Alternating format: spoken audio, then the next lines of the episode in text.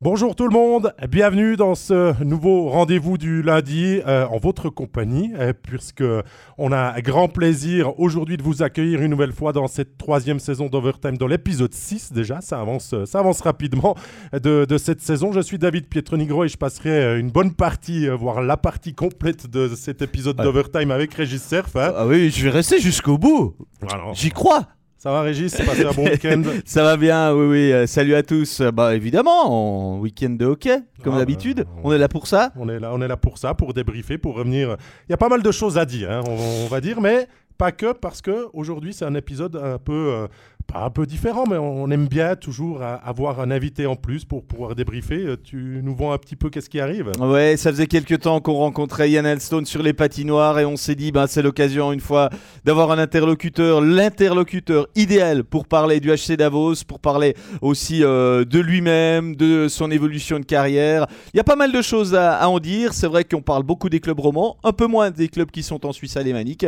Et euh, c'est une occasion. Évidemment, vous êtes conviés à prendre part à cet échange qu'on aura d'ici quelques instants. Sachez qu'il peut nous rejoindre à tout moment parce que Yann Elstone, eh ben, il a les contingences d'un manager général. L'entraînement s'est terminé. Il nous a dit faut que j'aille encore un peu discuter avec le coaching staff. Donc il est parti en discussion, mais euh, il nous a promis qu'il serait là d'ici 12h30. On n'a pas de doute qu'il va nous rejoindre. Donc n'hésitez pas si vous avez des questions sur lui, sur le HC Davos. On se fera un plaisir de les relayer. Mais euh, en attendant, ben, on va patienter avec des bonnes choses. On va parler des clubs romans. Avec grand plaisir, Régis, c'est le point fort de cette émission, c'est de poser des questions, donc faites-le. On est là pour y répondre, euh, à disposition, bien sûr. Euh, on voit pas tout, on suit pas tout, hein, on commente des matchs, donc on a de la peine à avoir une vue générale, mais on est quand même assez bien renseigné, Oh oui. bon débrief après les matchs euh, pour, pour se connecter. Donc Régis, je te propose bah, de commencer par l'équipe un petit peu en forme de, ce, de ces sept derniers jours, de ce week-end. C'est bien sûr le, le HC Bienne. Ouais, HC Bienne qui carbure, je crois qu'on peut le dire. hein. On les voyait au creux de la vague après une série de trois défaites. On commençait à se demander vraiment se poser des questions sur euh, ce que serait le club euh, biennois, si vraiment il y avait un certain scepticisme par rapport à une équipe qui s'était peut-être pas autant renforcée que d'autres. Et puis là. Bah, il y a eu cette victoire face à Zoug, on a enchaîné, Cloton, euh, c'était encore le week-end passé, puis ce week-end, deux victoires, le derby et hier face à Ambry. Autant dire que euh, au niveau résultat, tout baigne du côté euh, biennois. Euh, J'ai envie de mettre l'accent sur le fait que, en plus, l'équipe a géré une période compliquée parce qu'il y a des joueurs qui ont manqué à cause du Covid et pas des joueurs mineurs non plus. On a réussi à compenser en quelque sorte en, en- en les remplaçant pour un match, pour deux matchs, faire venir quelques jeunes comme Reinhard, comme Berchi. Euh, on a également donné plus de temps de jeu à Delémont. Tout a bien fonctionné. Et puis ce week-end, on voit que Olfson revient. Il marque deux fois. Et on a retrouvé Tony Rayala. Et ça, je sais que David a un sourire jusqu'aux oreilles quand il parle de Tony Non, mais- Rayala. Il Régis, réussit à doubler. bah, soyons clairs. Tony Rayala, ça fait combien d'années qu'il est en Suisse? Ça fait 5 ans. ça fait un moment, tu vois. Mais ça marche toujours. Il arrive, il a sa canne qui arrive. Excusez si vous le voyez pas, mais jusque là-haut, il arme mais un, pétard et il trouve toujours des solutions. C'est-à-dire que les gardiens euh, sont toujours pas euh, au fait de où il peut placer le puck. Il peut en faire ce qu'il veut. Ça part très vite, Ouais, mais- ça marche. Et en plus, bah, hier contre Ambry, pour reprendre le, le dernier match, on lui a laissé aussi beaucoup d'espace et beaucoup de temps pour se mettre dans la position idéale pour faire, euh, pour faire parler euh, la poudre. hein. Moi, je crois que Tony Rayala, il fait partie de ces joueurs qui ont un talent supérieur et même nettement supérieur à la moyenne. Donc forcément, ils ont quelque chose, ce petit plus. On en a même en NHL, hein, des comme ça. euh, donc euh, des joueurs euh, contre qui on n'a jamais vraiment trouvé la solution. On peut la trouver pendant un match, pendant une partie de match, mais on sait que tôt ou tard, euh, ils trouveront de quoi se ménager une grosse occasion, placer un tir imparable. Et je pense que Tony Rayala, il est de cette race-là. Il a, c'est vrai, puis je- pour les avoir commentés le week-end passé, parfois je me suis dit, est-ce que c'est encore le Tony Rayala qu'on a vu euh, lors des dernières saisons? Euh, Il me paraissait peut-être avoir un peu moins d'impact, mais tôt ou tard, et je pense que ça c'est l'essence même aussi des, des buteurs purs, c'est que tôt ou tard, ben, on a la confirmation que ils n'ont pas changé. Non, mais c'est ça. Mais soyons clairs, Bien fonctionne par séquence. hein. C'est quatre Oui, victoires pour commencer. C'est trois défaites. Il y a deux semaines, j'étais à la présentation de cet overtime. On commençais presque à émettre quelques doutes sur un début de saison moins flamboyant que d'habitude pour le HC Bienne mais ils rebondissent avec quatre victoires et sur le point sur lequel on, voulait appuyer, sur lequel on a commencé, c'est ce rendement offensif de, premier plan parce qu'il n'y a pas que Rayala comme shooter. Non. Maintenant, tu as aussi Olofsson qui est à disposition, tu as Offer, tu as Radgeb qui peut mettre des pétards depuis la bleue. Euh, il y a plusieurs solutions. Tu as eu les retours de Brunner aussi qui ont fait du bien, de Froidevaux, de Olofsson que tu as dit qui n'était pas là. Euh, ces jeunes, quand ils ont joué, ils sont venus dans le système, ils sont habitués. Il n'y a pas eu de couac. Euh, donc, on s'inquiète pas pour bien. Euh, non, je, ne vois pas où on pourrait s'inquiéter sur bien parce que par moment on pouvait se poser des questions concernant les, absents, si ça, ça allait plomber l'équipe, mais au contraire, c'est là qu'elle a qu'elle a su renaître en quelque sorte après avoir être un peu tombé dans l'abîme et euh, enfin l'abîme. trois défaites. il y a eu deux, trois, deux matchs sur ces trois défaites où il n'y avait pas grand chose de production offensive et d'émotion. Et les supporters réagissent aussi assez fort hein, quand euh, ça va pas dans le club. On remet en question un petit peu ah. tous les nouveaux arrivés. Euh, Trois défaites quand on est un club quand même euh, comme Bienne, qui est, un, club d'un bon niveau, ça devient déjà quand même... Bah, on se pose quand même des questions. Je veux dire, si ça arrive dans des équipes de bas de classement, on n'en est pas encore là. Mais à Bienne, on, on a le droit de se dire, trois défaites, attention j'ai bien compris. Régis, il y, a deux choses qui viennent du chat. Intéressant. La première de Lucas Faton qui nous dit Tony Rayala est le meilleur joueur à quasi chaque match, tant en combativité que techniquement. C'est dommage qu'on parle de bien en lui que quand il marque. C'est pas vrai. Mais nous, ce qu'on soulignait, c'est qu'il trouve toujours la solution quand il arme son tir, de trouver des solutions. Mais c'est vrai que c'est un joueur qui a quand même eu des bas. Euh, en période de Covid, peut-être le fait pas jouer devant du public et puis d'autres choses. Il me semble qu'il l'avait évoqué. Il l'avait euh, évoqué, donc ça avait moins bien fonctionné, mais on remet absolument pas en question euh, l'attitude de Tony Rayala, qui est une pièce presque maîtresse du jeu d'Antti Turmenen. oui, après, c'est quand même un joueur à vocation offensive. Hein. C'est pas l'attaquant two-way euh, classique euh, qui vient régulièrement. Il se retrouverait pas toujours seul à l'aile comme ça pour pouvoir aller. Voilà, c'est ça. Donc, à partir du moment où il a plus son efficacité, son rendement offensif, eh ben, c'est plus tout à fait le même joueur et on peut dire que c'est plus du grand Rayala quand, euh, quand il n'a pas son rendement offensif. Voilà peut-être ce, que je tenais à dire. Et puis l'autre, c'est une question, euh, une affirmation de Patrice Chapuis qui nous dit Noah Delémont, c'est même pas 10 minutes de match sur les, deux dernières rencontres euh, données par Ranty Termenon. même avec les blessés, on lui a pas donné énormément de temps de jeu en, plus. Qu'est-ce qui, qu'est-ce qui va pas Qu'est-ce qui coince? Qu'est-ce qu'on veut peut-être pas donner à, à, Noah Delémont? Qui a démontré de très belles choses euh, quand euh, on lui a donné les responsabilités. Est-ce qu'il doit en avoir plus ou est-ce qu'on retient et on forme un petit peu le joueur? Alors, moi, comment je vois les choses, c'est que Noah Delémont est un joueur à vocation offensive. Quand on a son âge, quand on a 20 ans, c'est compliqué d'avoir, euh, j'ai envie de dire, 18 minutes de temps de jeu quand on est un joueur à vocation offensive et qu'on a en plus dans l'équipe déjà des, des, gars qui sont taillés pour ça avec euh, des Yakovenko, des Radgeb. Et quand ces joueurs sont là, ben forcément, Noah Delémont se retrouve un petit peu euh, mis en troisième roue, et puis il y en a souvent que deux des vrais défenseurs à vocation offensive dans, dans, une équipe. Donc logiquement dans la hiérarchie, parce que qu'on le veuille ou non, dans les clubs, il y a cette hiérarchie. C'est clair que ça ressort pas partout, mais dans le vestiaire, ça se sent.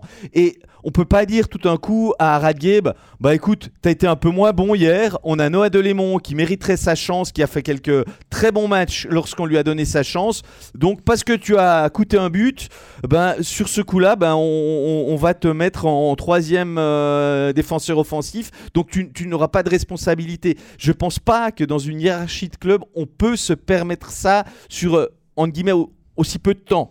Donc, elle n'est pas bousculée juste parce qu'il a fait quelques bons matchs. Je suis le premier à avoir constaté contre Cloton, le premier match où il a joué beaucoup, qu'il a, a vraiment répondu présent, qu'il mérite de la confiance de l'entraîneur, mais simplement, ben, bien à suffisamment pour que. Voilà, alors il faut qu'on le change de rôle sinon. Oui, il faut qu'on le change de rôle, mais peut-être qu'il n'est pas formaté. Exactement. ça, il a peut-être envie de continuer ce qu'il a fait jusqu'à maintenant. Et j'ai pas envie de dire que Bien fait tout juste dans son cas et dans son, sa façon de, le gérer, de le préparer aussi à être au calibre de National League. L'avenir nous le dira, mais j'ai l'impression que Bien fait quand même dans la bonne direction en disant on te donne quelque chose, on te donne aussi la possibilité de venir en power play. Euh, hier contre euh, Ambry, à un moment donné, il a fait du gauche-droite à la bleue, il a balayé euh, l'adversaire qui était devant lui avec un excellent patinage et tout. il a des qualités énormes. Simplement qu'à 20 ans, et tu l'as dit très bien, il faut être un petit peu patient. et il l'est. Non, mais il l'est. Quand on discute avec lui, il l'est. Euh, je l'ai eu euh, à l'interview, j'ai un tout petit peu discuté avec lui. Il n'est pas du genre à, dire je me sens frustré ou non, non. Il est patient. Je crois que les, fans doivent aussi l'être par rapport au, comportement de, de à, son égard. Il est jeune, il le sait, il a énormément progressé. Je veux dire, il est allé en équipe de Suisse M20, il était devenu le défenseur numéro 1 à la du premier pipi c'est un joueur d'avenir. Euh, ben, moi, il me semble que pour l'instant, il est encore dans cette phase où il a encore beaucoup à apprendre et, je je pense pas que je lui fais injure en disant ça. Hein. Il en est conscient et c'est très bien ainsi. Bah, bon, peut-être qu'il arrivera en fin de contrat à la, fin de la saison. On va, on va certainement discuter avec lui bien avant pour savoir quelles sont ses ambitions? Peut-être d'ailleurs que ça se fait, hein, qu'il discute déjà avec le club pour savoir s'il a encore un rôle à jouer pour pouvoir continuer à progresser. Et ça, je pense que c'est des discussions à avoir à l'interne. Je ne pense pas qu'on lui euh, fasse des, choses dans le dos, hein, qui se retrouve euh, mis un peu à l'écart. Euh, J'ai même l'impression que les discussions étaient claires avant saison et qu'il savait aussi. Son passage par Chaud de Fond lui a fait du bien en Swiss League aussi. l'a permis de se, poser, de se rassurer sur son, jeu offensif. Et puis euh, bah, maintenant, les, choses prennent, euh, quelques matchs. On est au tout début de la saison, euh, soyons clairs. Et c'est vrai qu'on pouvait peut-être espérer que par rapport à ce qu'il avait montré la saison dernière, qu'il aille plus. c'est clair. Il y a Patrice Chapuis, dont on peut imaginer pour quel club il soutient. Il dit bah Noah, si tu as envie de plus de temps de jeu et de responsabilité, signe à joie. Euh, ça, c'est clair, mais je crois pas que c'est pour l'instant l'optique numéro une. Il est aussi attaché à ce club de Bienne. Euh, il a été formé là, il vient d'Orvin. Euh, c'est pas dire qu'il bougera pas de la maison non, biennoise, mais pour l'instant, j'ai l'impression que le programme Noah Delémont est, est assez clair dans. Et, moi, je répondrai à cette affirmation. Va, va en Ajoie. Ajoie a deux défenseurs étrangers qui sont de même style offensif. Donc, si il signait aujourd'hui, je dis même aujourd'hui avec Ajoie, il ne jouerait pas en power play euh, avant Noël, à mon avis, à moins d'une blessure, ah voire deux. Je pense qu'il serait de toute façon troisième dans cette hiérarchie.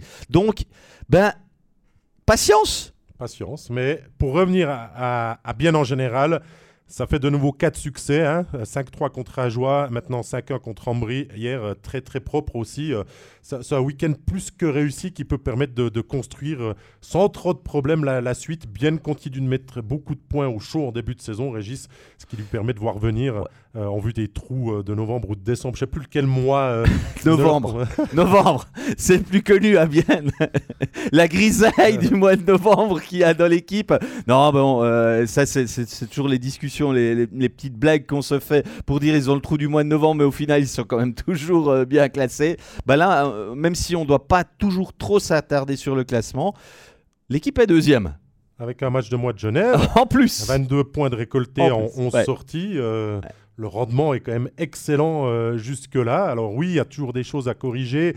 Oui, il y a encore des joueurs qui peuvent améliorer, des joueurs qui sont toujours attendus de, retour. Il y a toujours des petits changements qu'on peut faire, mais ça, c'est les aléas d'une saison complète. Et, et pour l'instant, bah, le brouillard n'est pas encore arrivé sur le lac de Bienne. Non, on en est même loin pour l'instant. On parle de Bienne, euh, Régis. Euh, je contrôle juste si euh, Yann Alston nous a rejoint, pas encore, donc on va pouvoir continuer. Hein. il arrivera en tout temps pour discuter aussi de manière un peu plus détendue avec lui. Toujours une personne très disponible au, au match. Peut-être que vous, vous le connaissez un petit peu moins, ça sera l'occasion. Mais nous, on va passer du côté d'Ajoie, puisqu'il y avait un derby ce week-end contre Bienne. Avec des Ajoulots qui euh, maintenant sont sur 5 euh, défaites, 2 défaites ce week-end. 6 défaites 6 défaites, 6 défaites. J'ai pas rajouté euh, celle de, la deuxième de ce week-end. ça annonce pas de belles choses, de commencer euh, après un bon début de saison, euh, de retourner dans une spirale négative, mais tout n'est pas à jeter. Euh, Ajoie a fait euh, des points contre Genève de fort belle manière, même si on peut toujours espérer être toujours au contact dans ces matchs. L'a démontré encore contre Lausanne, même si la défaite 6 à 2 a été surtout construite et formatée dans le troisième tiers où Lausanne était plus fort et qu'Ajoie avait peut-être plus de reste. Contre bien, il y a eu match aussi, mais qu'est-ce qui manque, Régis, à cette équipe d'Ajoie pour indiquer la série de défaites et puis pour retrouver le, chemin du succès alors, il manque pas grand chose parfois hein, pour, euh, pour inverser une tendance. Euh, il n'y a pas eu de, revers euh, dégueulasse, pour utiliser un terme qui, parlera à tout le monde, dans cette série de six défaites. Il y a eu plutôt des, défaites qui, étaient un poil frustrantes. Il y a eu quand même des, des choses qui ont été montrées par séquence, par moment de match qui n'étaient pas mauvais. Mais ben, pour euh, rivaliser dans des matchs qui sont euh, des derbies euh, ou des matchs contre des équipes romandes qui, qui voient à joie comme vraiment un adversaire à prendre au sérieux, eh ben, je pense qu'il manque de la profondeur tout simplement dans l'effectif. C'est particulièrement criant au niveau des attaquants suisses parce que c'est un peu le néant. Hein, il y a eu trois semaines, pratiquement trois semaines, 20 jours sans le moindre but d'un joueur suisse dans, dans, cet effectif. Alors, au niveau des joueurs étrangers, euh, je pense qu'on on répond présent. Il y, a peu à, en dire de, mal. Il y a peu à en dire. Voilà. Sur les nouvelles arrivées et sur euh, les joueurs euh, qui, étaient là et qui, performent. C'est exactement ça. Mais par contre, en ce qui concerne les joueurs suisses, les attaquants en particulier, je, mettrais quand même les défenseurs dans, une autre catégorie. Mais au niveau des attaquants, ben, je cherche l'attaquant suisse qui est meilleur qu'attendu qui euh, sort un peu euh, de l'ordinaire et qui se montre tout simplement parce que ben on a vu que dans le premier bloc on a longtemps cherché le complément euh, voilà on a, on a essayé Reto Schmutz on l'a sorti on a mis Romanenghi pour moi c'était encore pire de, de, mon point de vue. Euh, dans le deuxième bloc on donne euh, beaucoup de temps de jeu à Kevin Boson mais oui mais il a des qualités. Bon il a marqué. Est-ce que ça va le libérer? Oui mais je pense pas qu'on va faire de Kevin Boson un Tony Rayala pour prendre un exemple qu'on a évoqué il y a quelques instants. Donc je pense que Kevin Boson il est c'est pour moi, c'est pas un joueur de deuxième bloc. Dans aucune autre équipe de National League, il, évoluerait dans ce deuxième bloc. Je pense qu'il a des grandes qualités de, de battant pour gratter des pucks, mais offensivement, bah, il n'y a pas grand-chose. Et puis derrière, les blocs 3-4 euh, avec un Thibaut Frossard qui n'est pas du tout dans, la même, euh, dans le même état d'esprit. Il n'a pas cette confiance qu'il avait la saison passée. Alors peut-être que son entraîneur est différent, qui sait peut-être bien moins le, placer dans, dans, ses conditions idéales. Je pense que Gary Chian euh, savait exactement comment prendre Thibaut Frossard pour qu'il pour qu'il lui redonne ce boost. Mais c'est aussi à, à, Thibaut de, de, trouver ses ressources. Il a l'expérience il a l'âge, il sait comment on, il, se connaît. il se connaît, il a fait quand même une bonne saison. Donc euh, je pense que c'est pas un souci que l'entraîneur lui fait pas confiance. Il a quand même essayé de, le mettre dans des, dans des positions intéressantes, mais il est plus dans le bloc 1 et 2. Thibaut Frossard devrait être un peu le meneur du, troisième bloc. Il s'est même retrouvé parfois même 13e attaquant. Il gagne peu d'engagement par rapport à l'année passée. Euh, la statistique, elle a plongé de, il me semble, autour de 10% de moins par rapport à, l'hiver dernier. Mais il n'y a pas que lui à Joanne, on, le savait, on le savait quand l'équipe était construite, on savait qu'il n'y avait pas cette qualité devant, qu'ils n'ont jamais trouvé les, bons joueurs. J'ajoute encore que Gillian Colère doit aussi avoir un déclic pour apporter plus quand on l'a engagé. C'est pas ce qu'on attend pour l'instant de ce qu'il présente et que Mathieu Vuillamont aussi euh, a toujours ce rôle de 13e attaquant quasiment euh, depuis le début de la saison, mais doit aussi être en mesure d'apporter ce, ce, petit plus. On parle euh, des joueurs suisses attaquants, on l'a évoqué. Les étrangers fonctionnent bien, mais il y a euh, dans le chat, euh, Régis, quelqu'un qui nous demande maintenant, pas facile de faire un choix quand on est Péchan au niveau des étrangers. Euh, pas facile non plus de sortir Brennan de, l'alignement. Ben, moi, ce qui m'a surpris un tout petit peu d'avoir sorti Brennan samedi, c'est juste d'avoir modifié un certain équilibre du vendredi au samedi. Voilà, c'est plus ce qui m'a surpris.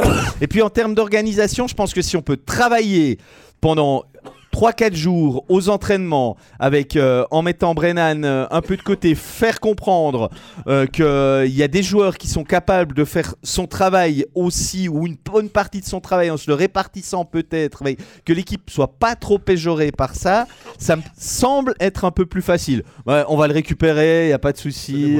les, les bonbons sont là au cas où, faut pas se gêner. Vous savez, ça, c'est un peu la température du moment, mais c'est que de la toux, donc ça va.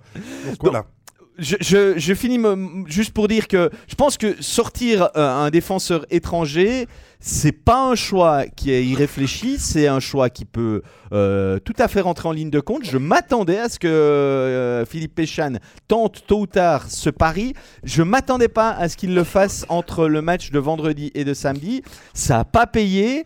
Ça ne veut pas dire que ça payera pas par la suite, parce qu'on a quand même euh, des, attaquants étrangers qui sont de, qualité. Et même si Guillaume Asselin a été euh, sorti pendant, euh, pendant deux matchs, je pense pas qu'on s'est dit bon bah il est sur le banc pendant un bon moment, on va va plus en, on- dans la tribune pendant un moment, on va plus le prendre en considération parce qu'il est pas mauvais. Mais qu'est-ce que ça fait du bien d'avoir l'embarras du choix aussi, de pouvoir euh, avoir à disposition de, de l'entraîneur de choisir les, les six meilleurs étrangers à pouvoir aligner sur, sur la glace et de, de pouvoir mettre en concurrence tout ça. Le retour de Jonathan Hazen a été très bon, il a fait du bien et Ah oui, Dieu sait que, que, que, qu'il était attendu après tout ce qu'il a connu, des moments de, de doute de sa reconstruction du, du genou et, et des moments où, par lesquels il est passé, mais son retour a été excellent.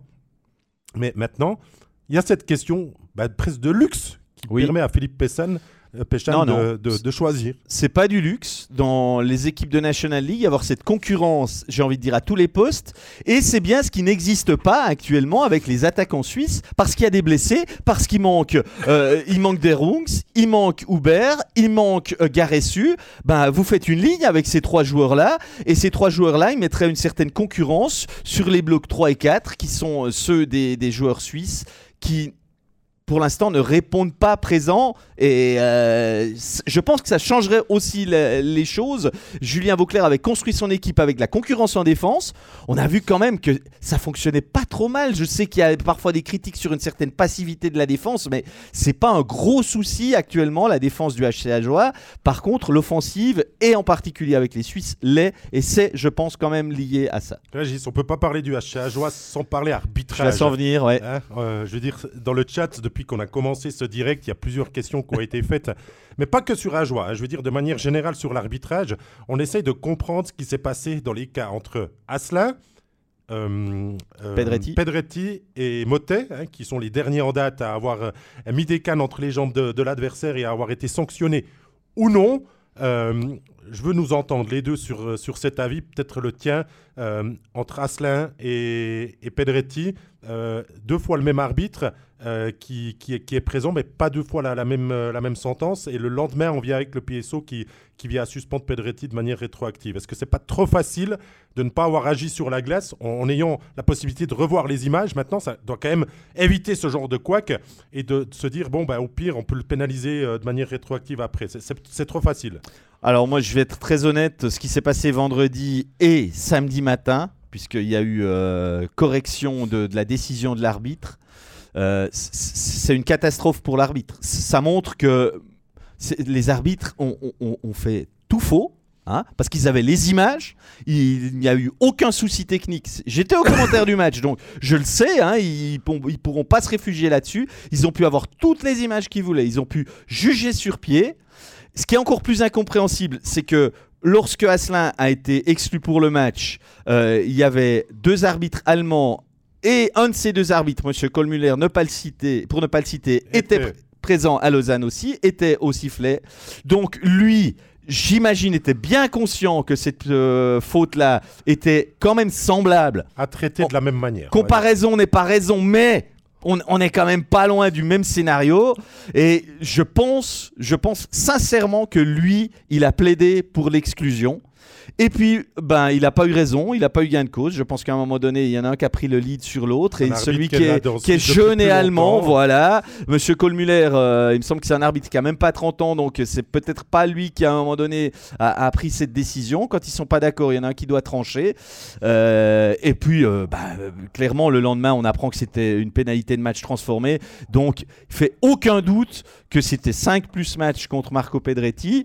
Ça avait le pouvoir de retourner le match, ça c'est sûr, parce qu'il y avait 2-0 à ce moment-là, à jouer à marquer un but, et plutôt que d'avoir encore 4 minutes de supériorité numérique, ben c'était à nouveau euh, l'égalité euh, sur la glace. Donc influence sur le match indéniable. Est-ce qu'Ajo aurait gagné? Ça veut pas dire ah, ça, parce qu'ils sont quand même écroulés sur la fin. une belle jambe mais... de ne pas avoir pu bénéficier de ces 5 minutes euh, dans, dans, la rencontre. Attention, belle jambe, là, on est dans des cas... On rentre dans des propos... Enfin voilà. Mais reste que c'est cette ligne arbitrale. Il y a aussi le cas de Motet qui joue le puck, qui soit exclure pour avoir mis sa canne entre les jambes. On peut aussi discuter. mais c'est cette ligne directrice qui n'est pas bonne et des décisions d'arbitres qui sont un peu sous pression. Alors, je sais que pour des joueurs, on vient les suspendre, à les pénaliser et tout. Alors, les arbitres, on en a besoin. Je ne dis pas qu'on doit aller jusque-là, mais peut-être avoir une transparence un petit peu plus propre de se dire aussi du corps arbitral après les matchs. Et c'est ce qui m'énerve toujours parce qu'on ne peut pas leur parler, on ne peut pas les avoir au micro, on ne peut pas avoir de débriefing aussi là-dessus. De se dire, ben, l'erreur est humaine, oui. je me suis trompé. Euh, après avoir revu les images pendant la pause, parce que je sais que les arbitres sont beaucoup euh, là-dessus, euh, j'ai fait une erreur, euh, j'en tiens pour compte. Je dis pas d'aller les suspendre et puis de, les clouer euh, sur la place publique. C'est pas du tout ce que je veux.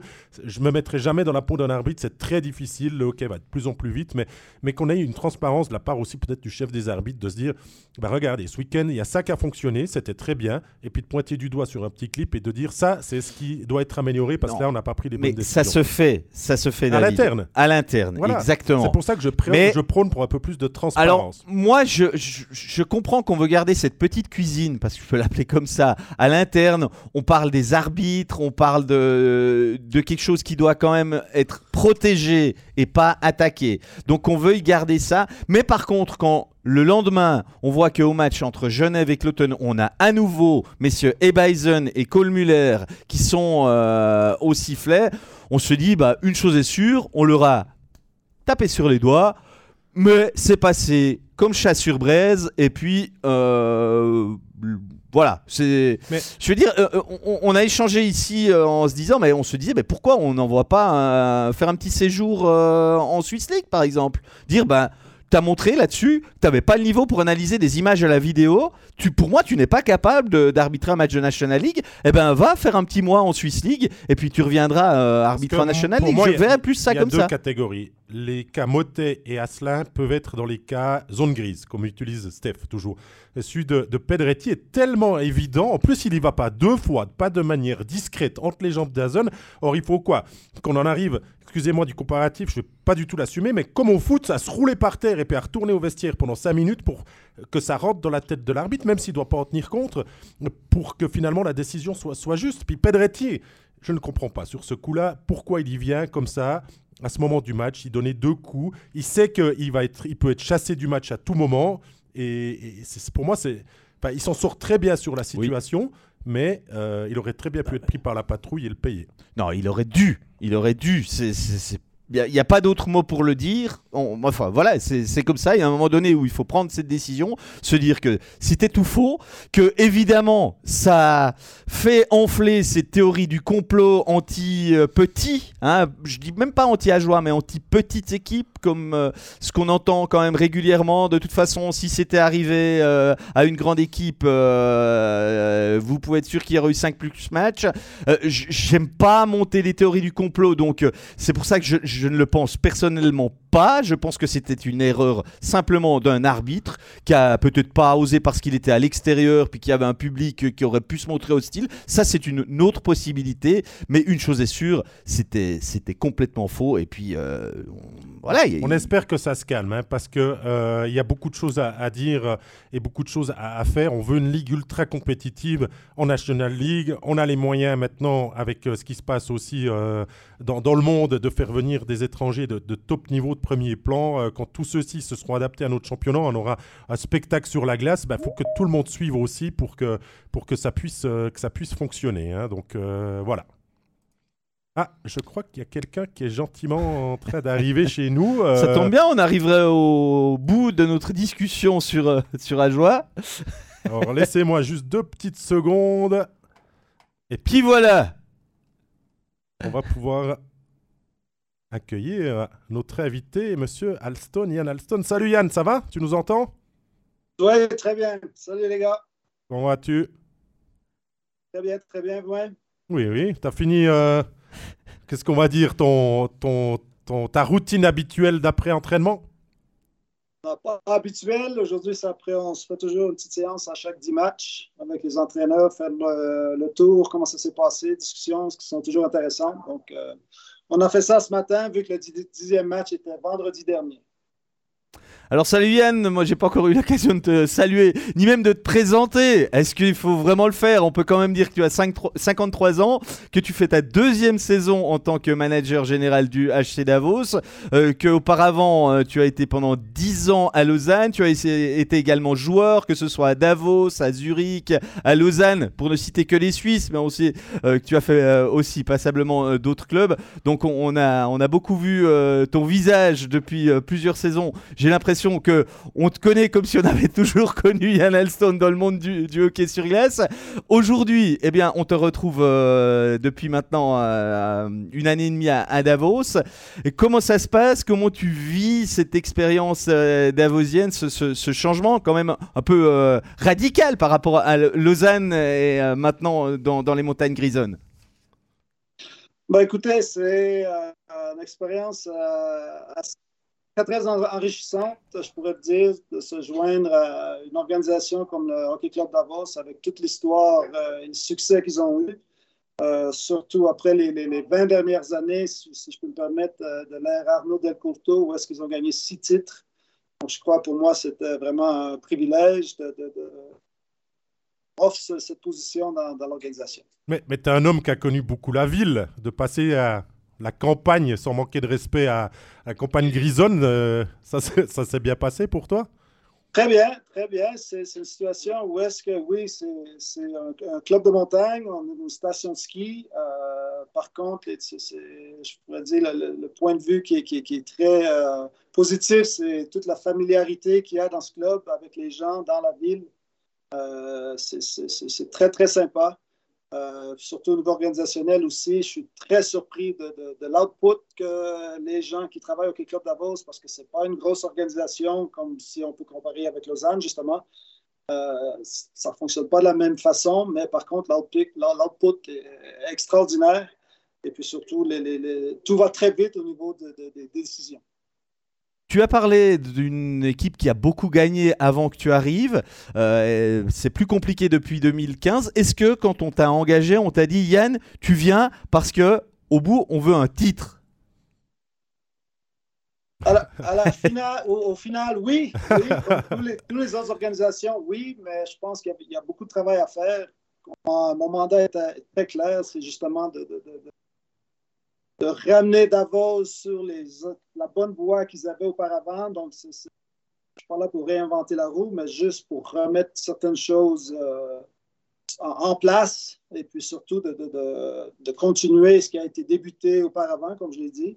Puis pour moi, c'était très intéressant parce que, comme je l'ai mentionné, après les 20 ans de, succès incroyable qu'ils ont eu, c'était le temps de recommencer un nouveau cycle, si je peux me permettre. Et puis, euh, le timing était parfait.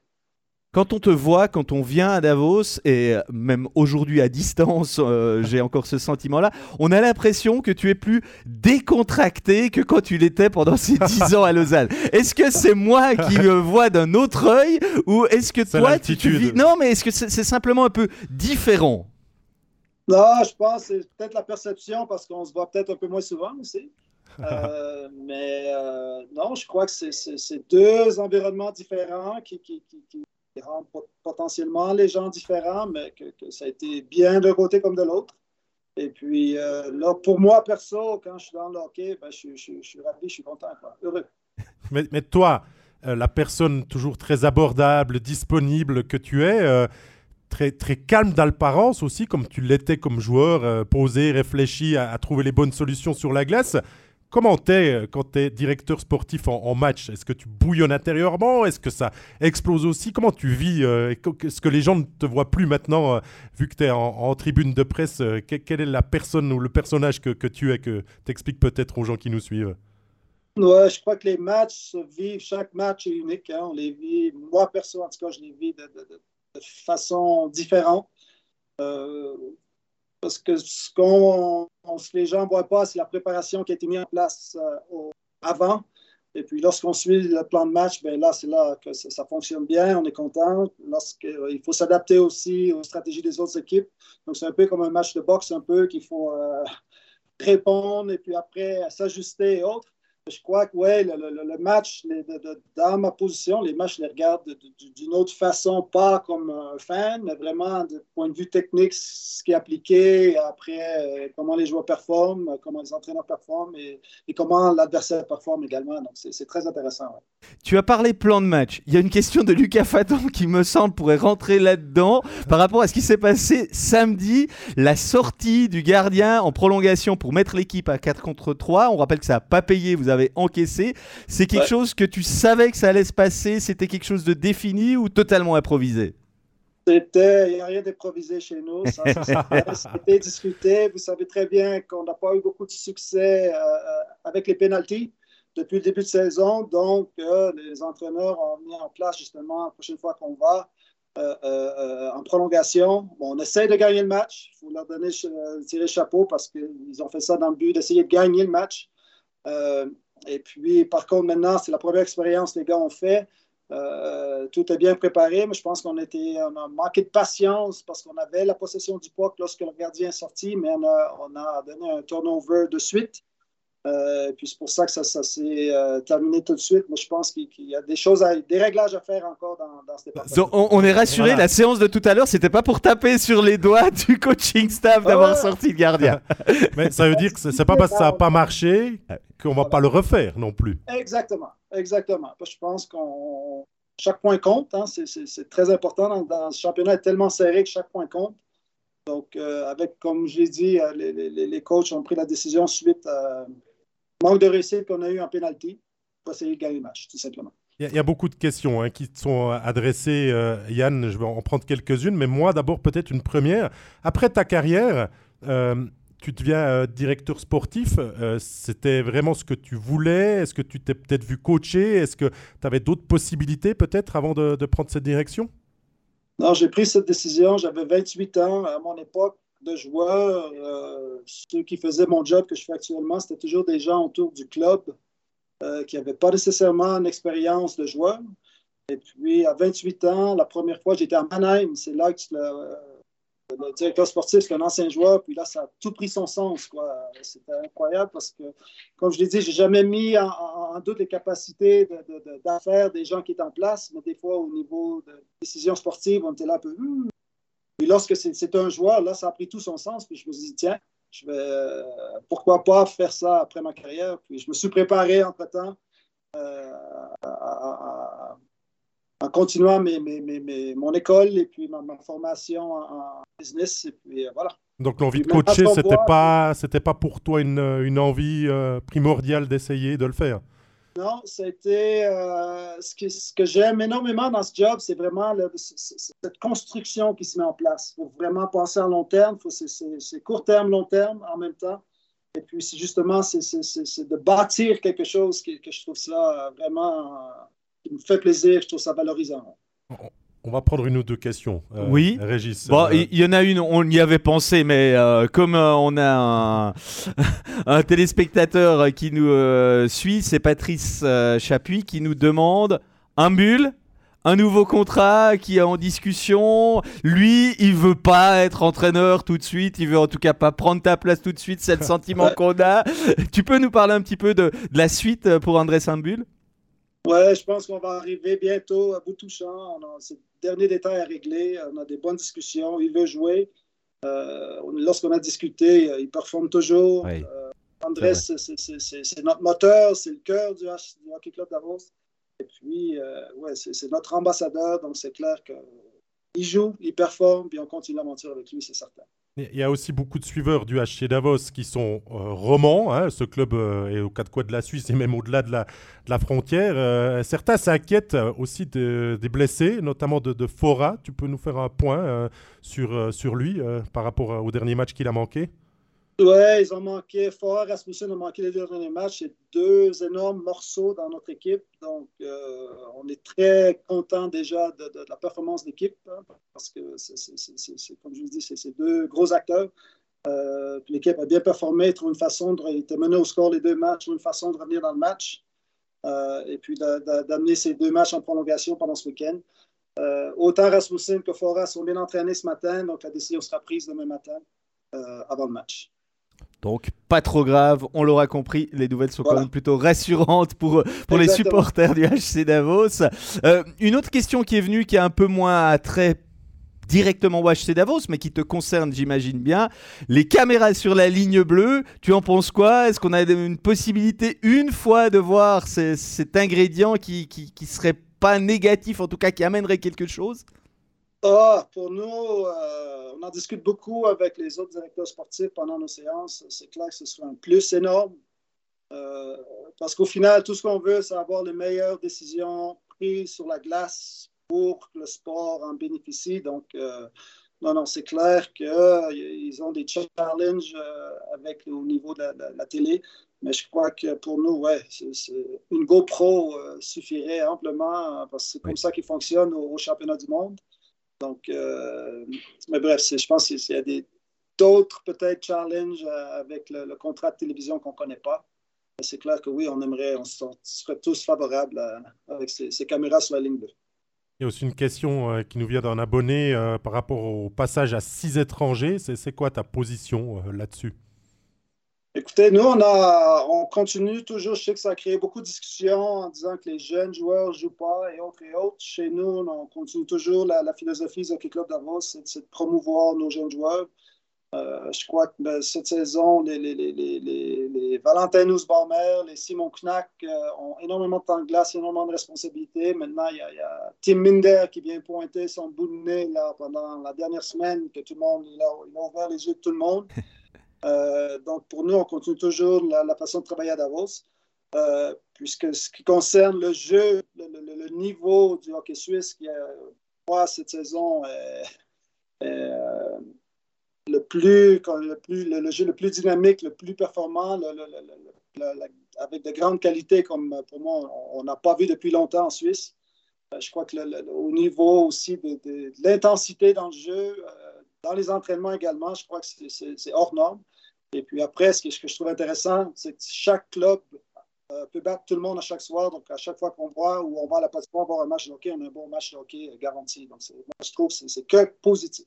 On va passer peut-être à la partie gestion euh, dans ton travail. quelle est ta, relation euh, avec le vestiaire de ton point de vue, de, ton, de ta fonction de directeur sportif? Ma relation avec le vestiaire, c'est bah, assez ambigu question. J'ai une relation avec plus avec les coachs. non, mais est-ce que tu es aussi un directeur sportif qui vient euh, souvent dans le vestiaire hein? Je dis pas que pour mettre la pression, pour parler avec les joueurs. Est-ce que tu es proche? Est-ce que tu gardes des distances? Et puis, quelles sont justement euh, tes discussions et ta façon de procéder avec, avec les coachs? Avec les coachs, on, se rend compte Ouais, on se avec le coach, on se parle presque tous les jours au téléphone, ça c'est certain. Je viens dans le bureau des coachs potentiellement une fois par semaine. Je viens voir un entraînement complet une fois par semaine. Euh, sinon, non, je garde mes distances, euh, mais tout en étant accessible, si je peux vous dire. Euh, parce que c'est clair qu'on doit avoir, toujours être en contact avec certains joueurs pour des contrats, des problèmes logistique, où est-ce qu'on peut, administratif, où est-ce qu'on peut aider avec les familles, à la maison, des choses comme ça. Donc, donc c'est pas celui qui, après euh, trois défaites, vient taper du poids sur la table dans le vestiaire, non? Non, mais là, c'est plutôt le coach qu'on a vu derrière. Le coach assistant c'est de Métropolite qui vient voir le. qui vient toquer à la porte. exactement, ouais. C'est leur job, justement, aussi, ouais.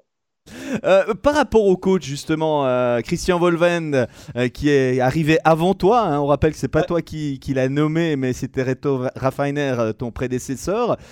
il est en place maintenant. Est-ce qu'il est potentiel candidat à sa confirmation pour les saisons à venir? Parce qu'il sera en, fin de contrat, si je ne m'abuse, à la fin de cette saison. Euh, avec lui, vous vous en êtes tout à ce niveau-là? Ça discute déjà ou vous prenez votre temps? On a déjà discuté du fait qu'on va attendre. Euh, maintenant, la priorité, c'est sur les, contrats de joueurs, il le sait, donc euh, tout est sur la table. oui, c'est clair, c'est un candidat. L'équipe tourne bien pour le moment, puis on veut continuer comme ça. Mais pour l'instant, il n'y a pas eu de discussion euh, pour la saison prochaine, mais on, va y arriver euh, une fois que tous les contrats sont réglés. J'ai envie de faire la comparaison, Yann, et tu me diras ce que tu en penses, mais vous n'êtes pas du tout euh, les mêmes personnes, on va dire, entre toi et, Christian Volvend. Il est très expressif, il aime faire aussi le show, il joue beaucoup avec les caméras, il sait, sait très bien manier son, son, image et sa communication, même si des fois, peut-être qu'il dépasse un petit peu les limites, mais c'est son personnage. Et toi, euh, c'est facile de travailler comme ça avec quelqu'un qui est opposé à toi aussi?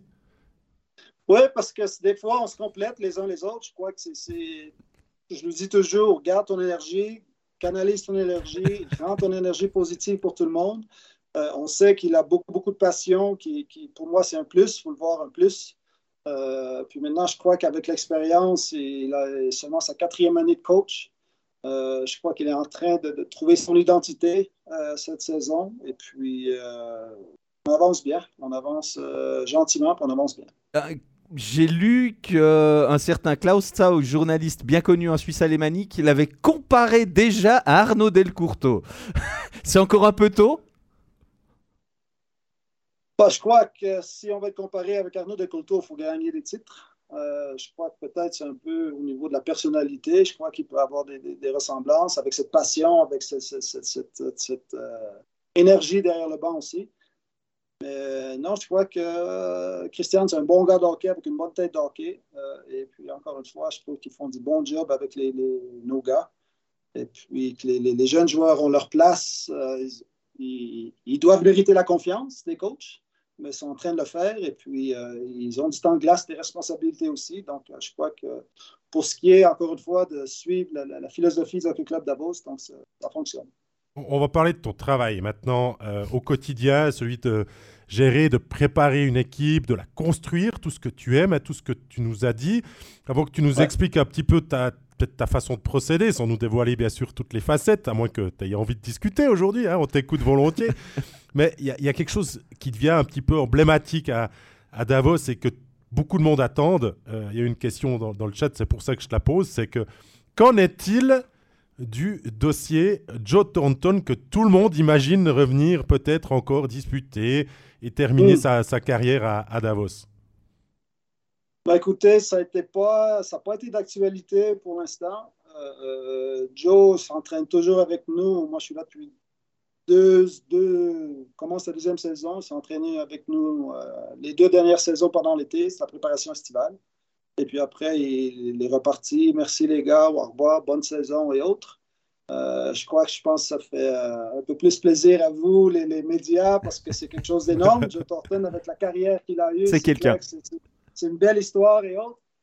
Pour l'instant, je ne pense pas que c'est dans ses, priorités pour lui pour l'instant. Euh, là, il est reparti, il est à San Jose, comme vous savez. Euh, il s'est entraîné avec l'équipe là-bas. Euh, discussion peut-être qu'il va intégrer le staff à San Jose.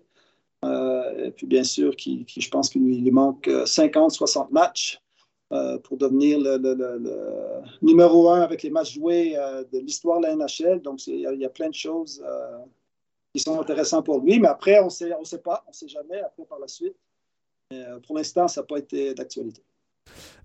Dans ton rôle de gestionnaire, on a le sentiment qu'aujourd'hui, comme dans plusieurs clubs, il y a des contrats à longue durée qui sont signés en particulier avec des joueurs importants, si on pense à, un Enzo Corvi.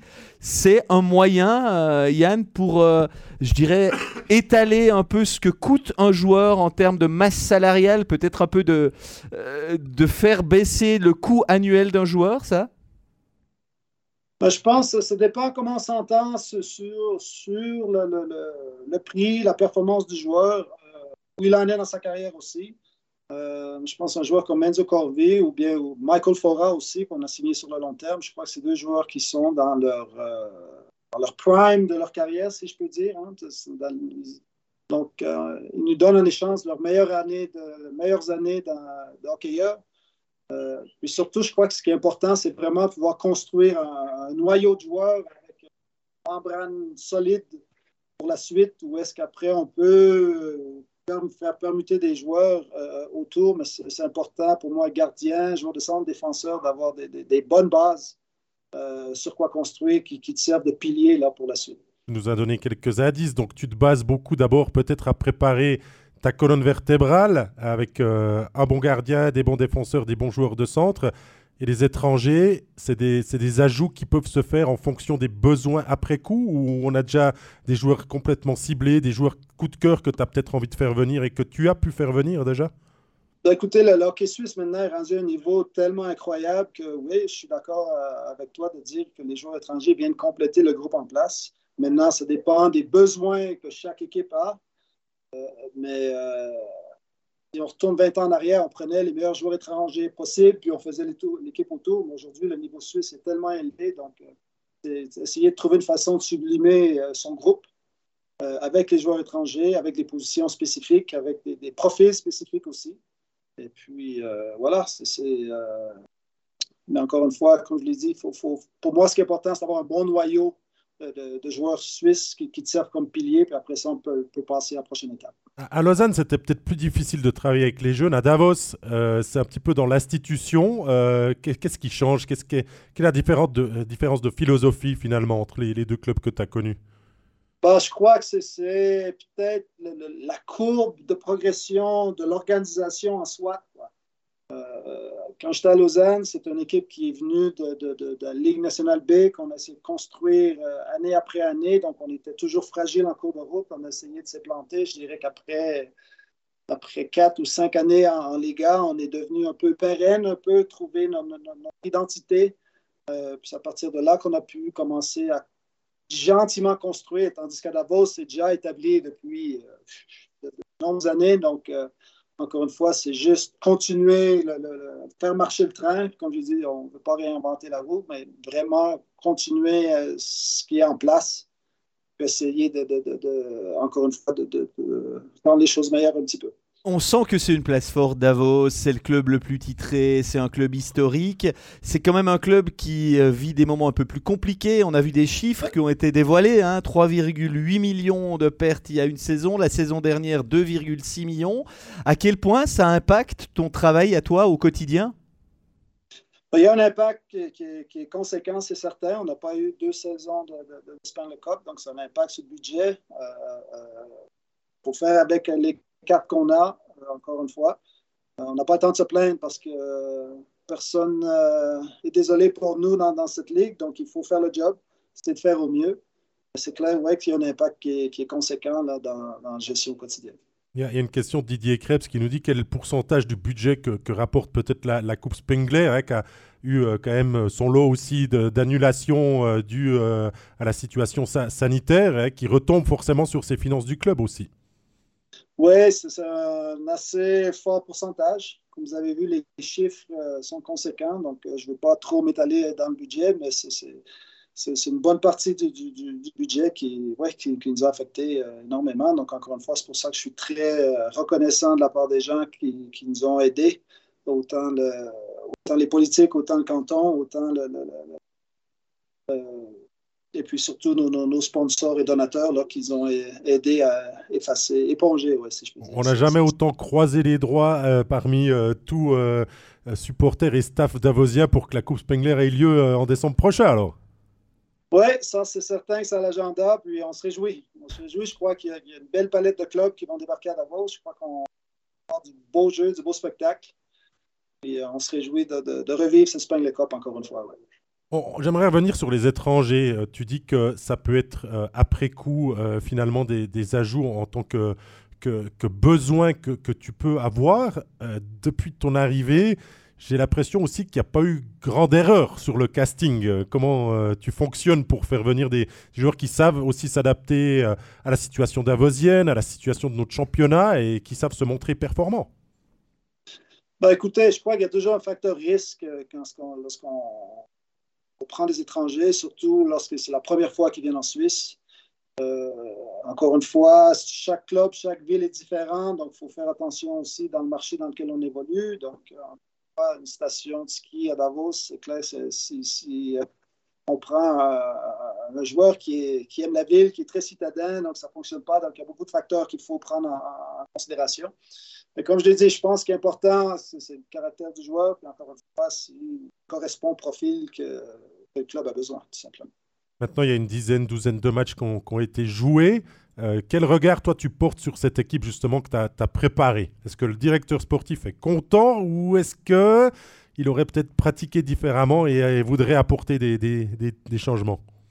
Encore une fois, avec la situation économique dans laquelle on, évolue ici actuellement, je crois qu'on on est ouais, relativement satisfait du début de saison, de l'équipe en place. Je crois qu'on a un groupe avec un bon potentiel. On doit naviguer maintenant en sachant qu'on joue la Champions League. Donc, c'est un paramètre, question, il faut gérer la fatigue, euh, gérer la, le, travail.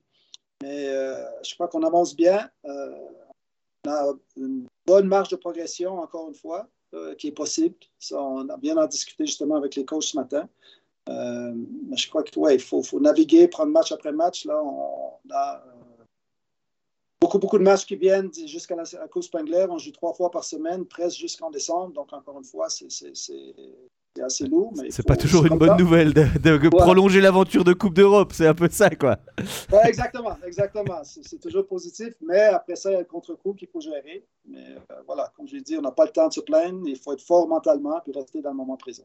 Que tu as euh, un agenda bien rempli. Euh, on va bien tout libérer. J'ai encore une question, Yann, sur laquelle j'aimerais t'entendre. c'est un joueur roman.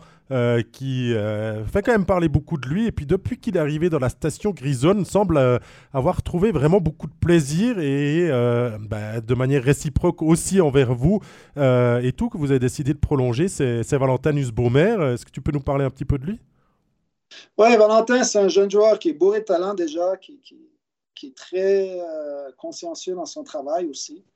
Euh, on oublie qu'il vient tout juste d'avoir 22 ans maintenant, donc euh, on, oublie ça. Ça fait tellement longtemps qu'on le voit sur les patinoires, donc il, encore une fois, c'est un joueur avec un fort potentiel, euh, qui a un fort, fort caractère. Hein. Comme il représente bien les Ajulots, donc il est très acharné dans son travail. et puis, je crois qu'il est voué un bel avenir. Maintenant, il doit juste prendre le temps de, de perfectionner son jeu, justement, et puis de, continuer sa progression qui est, qui est réelle jusqu'à maintenant. Puis, comme je l'ai dit, à 22 ans, il a une belle marge de progression, encore une fois, qui, qui va arriver. C'est pour ça que vous l'avez prolongé à long terme, c'est pour le... 2026, hein, si je ne dis pas de bêtises. Pour façonner le, diamant et le polir jusqu'à qu'il puisse briller et devenir un élément majeur de ce, championnat. Tout à fait. Si vous laissez, encore une fois, sur la philosophie de Hockey Club d'avant, si vous laissez la, plateforme euh, offrir tous les, outils nécessaires pour, sa progression. Et puis, euh, on est reconnaissant qu'il nous fasse confiance aussi par la suite, parce que c'est un joueur qui était extrêmement courtisé euh, par beaucoup de clubs en, Suisse. Donc, euh, non, on se réjouit de, continuer la collaboration avec Valentin pour, pour le futur. Ah, merci beaucoup, Yann, d'avoir pris cette, cette, bonne demi-heure pour venir dans cet épisode d'Overtime. C'est toujours un plaisir de t'accueillir, en tout cas. Au plaisir de te retrouver bah, dans les hauteurs grisonnes ou en déplacement cette saison. Et puis je crois que les gens ont aussi bien apprécié parce qu'il y a eu beaucoup de questions euh, qui ont été finalement mm. transportées de notre part euh, euh, pour, pour, pour, toi. on te souhaite une bonne suite de, de journée, une bonne préparation de, des prochains événements vu que tu nous as dit que ça ça manquait pas de, de piment et de match. exactement. Merci de votre accueil. Et à tout bientôt. Merci Yann. Bye bye. Salut. Ciao, ciao. Ciao, ciao. Alors, euh, Régis, on va reprendre le cours après cette euh, incursion eh avec euh, Yann Alston très très intéressante. Ouais, oui, je crois qu'on a appris quand même quelque choses, deux trois choses plutôt plutôt sympathiques. bah, ça tombe assez bien parce qu'on a évoqué parfois de manière un petit peu furtive, mais Lausanne. On avait prévu d'enchaîner avec le Lausanne Hockey Club. Ça tombe magnifiquement bien. Bon, c'était un week-end euh, à deux volets, un week-end face à deux adversaires romans, puisque euh, les Lausannois ont battu à Joie 6 à 2 vendredi avant d'aller perdre à Fribourg 5 à 2 le lendemain. La dynamique, quand même, ne semble pas cassée du côté lausannois, il faut bien le dire. hein. L'équipe était, on peut le dire, dans l'abîme Ah, euh, il y a neuf jours après un cuisant échec à Longno avant de recevoir Zoug. Et on se disait vraiment que c'était une équipe euh, qui faisait euh, un peu pitié, n'ayons pas peur des mots. hein. En tout cas, des, des résultats vraiment décevants. Et puis après cette victoire contre Zoug, elle a su enchaîner à un match, on va dire, qui n'était pas un match parfait face à Ajoie, mais un match solide avec euh, une équipe qui a, su faire la différence quand l'occasion s'est présentée. Par contre, à Fribourg, ben, l'adversaire était un peu plus relevé. Et puis, moi, j'ai quand même l'impression, et je le dis, que cette défaite-là, même si elle est, elle est de loin pas issue d'un mauvais match, elle révèle que les Lausannois auront quand même la difficulté à figurer dans le top 6. Et je sens ce match un peu comme un révélateur de, du réel potentiel de cette équipe. C'est à contrebalancer parce que Lausanne a été capable de malmener et de battre Zoug, mais un Zoug qui se cherche encore et se heurte à Fribourg qui, on en parlera euh, d'ici quelques minutes, euh, se reconstruit, euh, se recherche un petit peu l'identité qu'il avait l'année dernière et qui redevient solide. Et le Hockey Club voit encore la marge de travail qu'il y a à faire pour être vraiment cette équipe du top 6 qu'elle prétend pouvoir être en fait, Régis, c'est que pour l'instant, eh bien, force est de constater que autant au niveau du classement, dixième actuel, 5 victoires, 7 défaites, que du rendement de ce début de saison, il y a du mieux par rapport à ce que tu as, parlé d'abysse euh, et de toucher le fond du Lausanne Hockey Club. On s'est reconstruit. euh, dans ce match contre Fribourg euh, que j'ai eu l'occasion de, suivre, euh, il y a de très bonnes choses à mettre en avant. Il y a des moins bonnes aussi, hein, et des moins bonnes qui coûtent un petit peu le match quand même. C'est que ce Salomeki, euh, avec ses 5 Ouais. minutes de pénalité, euh, amène deux buts à Fribourg en powerplay sur ces 5 minutes, plus un but juste derrière encore de Kokanen. On passe le score de 1-1 à 4-1. On perd le match simplement à ce moment-là. Tout le reste, Lausanne a été au contact, euh, en contradiction avec Fribourg, à la hauteur, les a regardés dans les yeux, mais il y a ces, ces petits détails qu'on doit encore corriger. Et des fois, c'est ta discipline qui. qui Ouais, coûte- mais qui ça c'est plus qu'un petit détail parce que quand même quand on est un renfort étranger en Suisse, on sait qu'on attend beaucoup de toi. Euh, Salomeki vient, il est suspendu trois matchs pour une charge euh, vraiment pas belle euh, sur Kaski, euh, charge avec le coude. Et puis il revient, il joue, j'ai plus en tête combien de matchs il a joué, mais je dirais trois. Et euh, peut-être c'était que deux d'ailleurs. Et le troisième, il est, il est puni à nouveau pour 5 minutes. Alors il n'a pas une punition de match qui lui permet d'éviter une, suspension, quoi qu'il en soit. Mais quand même, là, il y a quand même quelques questions qui se posent. Alors j'ai envie de dire, heureusement, il y aura un peu plus de concurrence qui va, qui va s'accentuer euh, avec l'apparition de Richard Panic dans, cette équipe. Euh, mais Salomeki capable quand même d'être un joueur intéressant. Pas flamboyant, mais un joueur intéressant pour le, pour le LHC. Euh, là, il coûte plus qu'il ne rapporte, si j'ose dire. Pour l'instant, c'est- une évidence, hein, parce que c'est clair que ces deux pénalités euh, de 5 minutes, une fois avec le match, une fois euh, sèche, euh, ont amené forcément des dégâts dans le jeu Ça aide pas. lausannois. Ça, c'est une certitude. Mais après, il y a aussi des craintes. C'est une équipe qui se cherche de la constance, je crois, depuis maintenant une saison et demie. hein, soyons clairs. L'année dernière, John Foust n'a pas arrêté de nous le dire à notre micro qu'il fallait enchaîner et que ça a été fait que depuis janvier. Euh, mais jusque-là, euh, Lausanne s'était cherché. Donc, gageons que Lausanne puisse avoir euh, des certitudes avant le mois de janvier pour essayer de- d'embrayer et de mettre la deuxième, la troisième en avant. Mais c'est pas une équipe qui est gâtée par les blessures. Et ce week-end, euh, il y a encore euh, la blessure de, de Gernat qui a été, je crois, coupée euh, assez sévèrement à, une- à un, pied qui n'a pas pu terminer la Alors- rencontre. il est Les nouvelles sont pas trop mauvaises parce que si j'ai bien lu mon confrère Grégory Beau qui était ce matin à l'entraînement du, du LHC, il n'était pas sur la glace, mais son absence ne devrait pas être euh, trop longue. Il sera peut-être même déjà là pour affronter Ambry demain, donc les nouvelles sont bonnes. Et c'est vrai que quand on voit l'impact d'un Gernat, qui est vraiment le numéro Ah, 1 incontesté, c'est incontesté. c'est- l'empereur et le roi en même temps de la défense, hein, il n'y a, a aucun Il y a doute. d'excellents joueurs suisses, mais mais il manquait un défenseur numéro 1 si Guerna n'était pas là. Donc là, il n'y a pas trop trop de soucis à se faire. C'est vrai que les Lausannois, on parle de 8 étrangers, mais il n'y a quand même qu'un défenseur. Hein. Donc euh, depuis que Barberio euh, a cassé son contrat, il n'y en a plus qu'un. Donc ça pourrait vite devenir un souci euh, majeur si lui se blessait. Et je pense qu'il n'aurait pas trop le choix de trouver un, un, neuvième étranger. ça commencerait à faire beaucoup, on va dire, dans ce domaine-là. Mais bon, on n'en est pas là. Là, on peut, être plutôt rassurant. Je pense que les Lausannois, en tout cas, moi, de ce que j'ai vu vendredi dans le match contre Ajoie, j'ai été vraiment impressionné par le premier trio. Parce que euh, j'ai retrouvé euh, la joie de jouer et la jouerie aussi euh, d'un Fuchs et, d'un Ria. Mais je crois qu'il a plus trop de problèmes de cocher ces trois noms s'ils sont à disposition pour l'instant. Parce que depuis qu'il a pu les reformer, ces quatre avaient aussi été blessés. La magie a refonctionné. Et ça, c'est ton trio offensif, leader, qui fait les points, qui doit tirer l'équipe vers le haut maintenant. Et qui va te faire gagner forcément des matchs grâce à lui, et j'ai envie de dire pas que grâce à lui, mais en priorité parce que tu peux toujours t'appuyer dans toutes les circonstances là-dessus. Ça suffira pas tout le temps, hein, on, l'a vu euh, samedi, mais euh, il y a au moins une osmose qui semble se, cliquer. Après, ben, le souci du power play, je pense qu'on va pas en refaire un étalage. on, pourrait faire, voilà, euh, si on cumulait toutes les minutes où on a parlé du power play lausannois, on n'a pas besoin d'en parler pour. On fait un overtime. Hein. Ben oui, on, aurait un overtime d'une heure et demie euh, depuis euh, depuis une année qu'on en parle. Donc Laurent a raison. Il faut marquer à 5 contre 3. c'est inévitable. Lausanne en premier le souhaite, mais ma foi, en ce moment, et le power play de 11% et quelques. Tu peux enlever le en ce moment. Hein. Ouais. De 11% qui était à 3% il y a encore euh, quelques semaines est en amélioration, mais n'est pas encore du rendement d'un top 6 euh, et d'une équipe qui doit jouer le premier plan clairement insuffisant pour l'instant. Là, on n'a pas encore trouvé les solutions.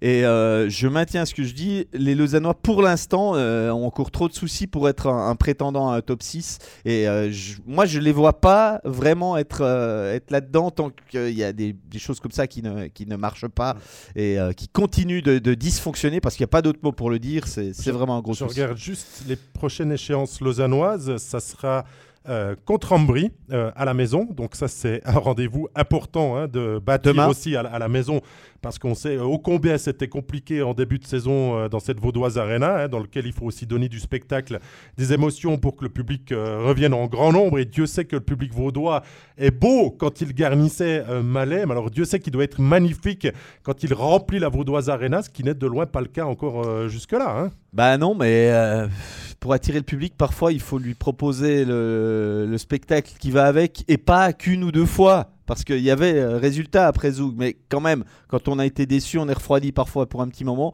Donc, gageons que les ça a fonctionné contre Ajoie, ça a fonctionné contre Zoug.